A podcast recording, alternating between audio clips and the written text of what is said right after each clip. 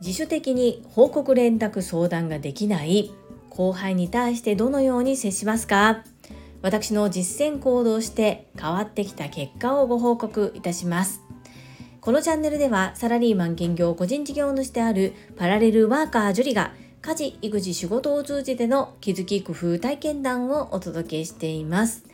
さて週末ですね。皆様はどんな素敵な週末を過ごされますでしょうか？本日も本題に入る前に告知をさせてください。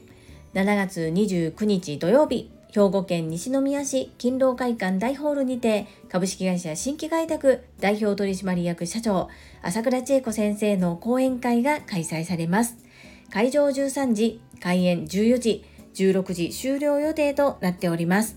主催は有限会社ラゴマジョーレピース訪問看護ステーション代表取締役社長青山由美さんです。青山由美さんは朝倉千恵子先生が20年前から継続開催してくださっている女性専用の営業塾トップセールスレディ育成塾こちらオンライン版の第6期第8期の卒業生でいらっしゃいます。私はオンライン版第7期の卒業生ということで全力で応援してまいります開催日当日まで残り7日となりました概要欄もしくはコミュニティにお申し込みサイト、そして詳細がわかる URL を掲載しております。ぜひご覧いただき、皆様お誘い合わせの上ご参加のほどよろしくお願い申し上げます。そんなこんなで本題に入りたいと思います。本日のテーマ、報告連絡相談がなかなかできない後輩に対してどのように接していくのか、ここ、私の体験談実践行動したことを共有してみたいと思います。私はサラリーマン27年目のパラレルワーカーです。パラレルワーカーとは複数の業種の仕事をしている人のことを言います。個人の活動の主軸は2つ。お片付けのサポートとお料理教室です。そんな私は現役サラリーマンということで平日月曜日から金曜日フルタイムでお仕事をしております。今のローテーションの関係上私とパートナ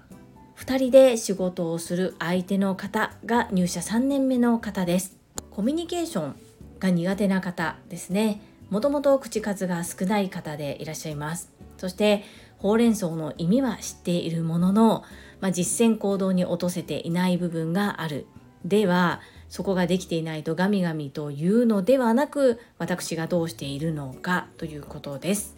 これは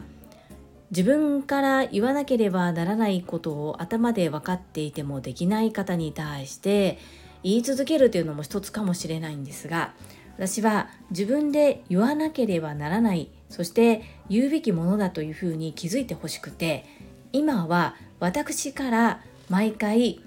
これこれのこれは進捗どのぐらい進んでいますかということを聞きに行っています。そしてそれに対してゴールを決めてどこまでにどのように進めるように計画を立てているのかということを一旦聞きます。そして一応聞いている限り無駄のないうまくいく期限内に済むというようなスケジュールであれば聞くだけで終わります。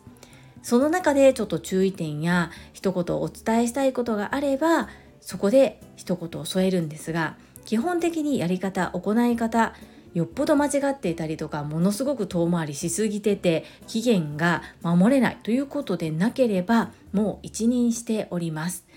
そんなことをそうですね。2週間ほど続けてみた結果面白いことが起こっておりますので共有したいと思います。1つ目は自分の思いを少しずつ言えるようになってきたということ。2つ目は心の言葉を会話として出せるようになってきたということです。まず1つ目の自分の思いを少しずつ言えるようになってきた。こちらなんですが最初毎朝毎昼私が進捗を聞くもんですから少し面倒くさそうに喋っているなという印象でした。私としては毎日のルーチンワークがあるんですが先月うまくいかなかったんです。でそのうまくいかなかった理由を知りたいんですがご本人にそこを確認しても、ただちょっと休んだだけみたいな感じの回答しか返ってこないんですね。ですが私から見ると休む前から滞ってたじゃんっていうところがあるんです。なのでなぜそれがうまくいっていなかったのかそこを知ることがキーポイントだと私は思っているのでしばらく続けてみようと思って続けています。ところが最近は聞きに行ってもすごく生き生きと話をしてくれるようになってきています。とっても不思議ですね。2つ目の心の声を少しずつ言えるようになってきたこちらの部分なんですけれどもなかなかこうなぜそれをしてしまったのかわからないからなのか時間がなかったからなのか聞けなかったからなのかそういった胸の内のことをあまりこう外に出さない方なんですよね。ただちょっとした会話の中でそういったことを少しずつ出せるようになってきているのかなというふうに見ています。なのでできるだけ心寄り添って話を聞くようにさせていただいています。どのように信頼関係を築いていくのか人それぞれだと思うんですが私のメンターでいらっしゃる朝倉千恵子先生が礼儀礼節を重んじる姿勢態度を忘れない。ここをいつもおっしゃっていてこれがしっかりいくら年下の方であっても年上の方に接するのと態度を変えずに接してみて今後彼がどのように態度が変わっていくのかというところを観察してみたいなと思っております。本日は報告連絡相談が自主的になかなかできない後輩に対してどのように接するのか私の体験談実践行動してみたことをお話共有させていただきました。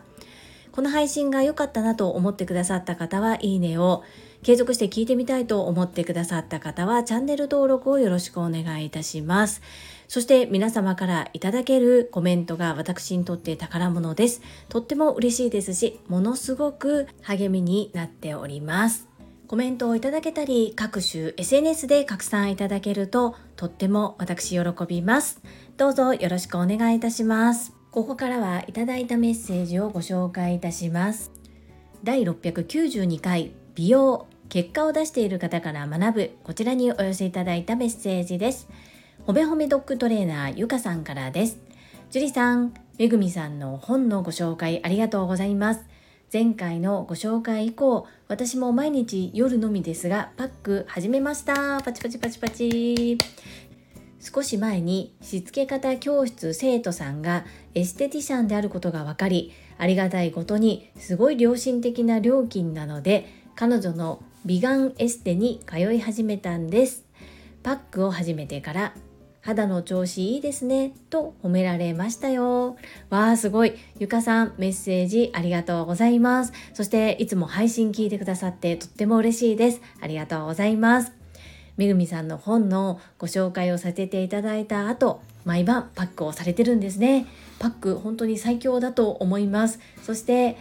低価格で、良心的な価格で、エステに通える素晴らしいですね。やっぱり継続こそ力なりなので継続して通ってみてくださいメッセージありがとうございます続きまして第694回清潔布団丸洗いサービスとはにお寄せいただいたメッセージです。ふかちゃんからです。樹里さんありがとうございます。今日の配信私も気になっていたお布団の丸洗い近くのお店を探してみます。聞いていて戻ってきたお布団の気持ちよさが伝わってきました。実行します。ふかちゃんメッセージありがとうございます。私がオーダーしたものはですねオンラインで注文してそして宅配業者さんが取りに来てくれてその後また宅急便で届くサービスなんですね。なのでもし近くのお店になくても結構近くだと持ち込むの大変だったりしませんか？持ち帰りもそうなんですけど我が家は上布団が3枚ありますのでこの宅急便のサービスっていうのがものすごく助かっているんですよね。そしてそう戻ってきた時のお布団の気持ちよさといったら永遠に寝れそうなぐらいめちゃくちゃ気持ちいいです。ふかちゃんぜひ試してみてください。よろしくお願いいたします。続きまして石垣島のまみさんからです。樹里さんおはようございます。石まみです。いやー今日の放送を聞いて私の布団は大丈夫かなと思っちゃいました。改めていろんな菌や汚れについて知れました。何より綺麗になったと気持ちが晴れるところが一番大切な部分かなと思いました。マミピメッセージありがとうございます。マミピもきっと忙しくされているのでガンガン太陽が出ている時間帯に忙しくお仕事をされているのではないでしょうか。私は実は先月布団乾燥機というものも購入しました。やっぱりこう掃除機だけでは吸い取れない何て言ったらいいんですかね。お布団の中の部分。ここを洗ったり布団乾燥機をかけることでさらに除菌になったりとこうどうしてもカビやこうダニっていうのは発生しやすい日本の気候ですのでこことはこうどのようにうまく共存して付き合っていくのかっていうことも大切なのかなというふうに思います。石垣島にもそのようなサービスがあるのでしょうか。マミピメッセージありがとうございます。最後に和夫さんからです。布団の丸洗いサービス出すなら今ですね。コープさんはいつもご利用させてもらってます。ちょっと調べてみよう。洗いたてのお布団に入るってなんか安心ですもんね。和夫さんメッセージありがとうございます。そうなんです。出すなら今です。今でしょということで和夫さんぜひ調べてみてください。概要欄にリンクを貼っているコープさん。これどうなんですかね？会員じゃないと無理なのかな？私は会員なので何ともなんですけれども他にもコープさん以外にもいろいろなところが出していますので是非一度見て試していただけたらと思います。メッセージありがとうございます。はい。いただいたメッセージは以上となります。皆様本日もたくさんのいいねやメッセージをいただきまして本当にありがとうございます。とっても励みになっておりますし、ものすごく嬉しいです。心より感謝申し上げます。最後に2つお知らせをさせてください。1つ目、タレントのエンタメ忍者みやゆうさんの公式 YouTube チャンネルにて、私の主催するお料理教室ジェリービーンズキッチンのオンラインレッスンの模様が公開されております。動画は約10分程度で事業紹介、自己紹介もご覧いただける内容となっております。概要欄にリンクを貼らせていただきますので、ぜひご覧くださいませ。2つ目、100人チャレンジャー in 宝塚という YouTube チャンネルにて42人目でご紹介をいただきました。こちらは私がなぜパラレルワーカーという働き方をしているのかということがわかる約7分程度の動画となっております。概要欄にリンクを貼っておりますので、合わせてご覧いただけると嬉しいです。どうぞよろしくお願いいたします。それではまた明日お会いしましょう。素敵な一日をお過ごしください。スマイルクリエイター、ジュリでした。